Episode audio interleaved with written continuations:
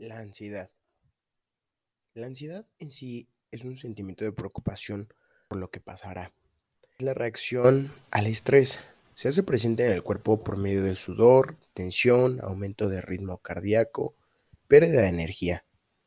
La ansiedad puede convertirse en un trastorno cuando no se atiende de forma adecuada e incluso lo diagnostica un médico especialista. Es importante tener esto en cuenta, ya que la ansiedad la detona factores como la genética, el entorno, un mal manejo del estrés y química del cerebro. Los principales síntomas de ansiedad son pensamientos difíciles de controlar, mareos, falta de oxígeno, latidos acelerados, cambio de comportamiento en las actividades cotidianas.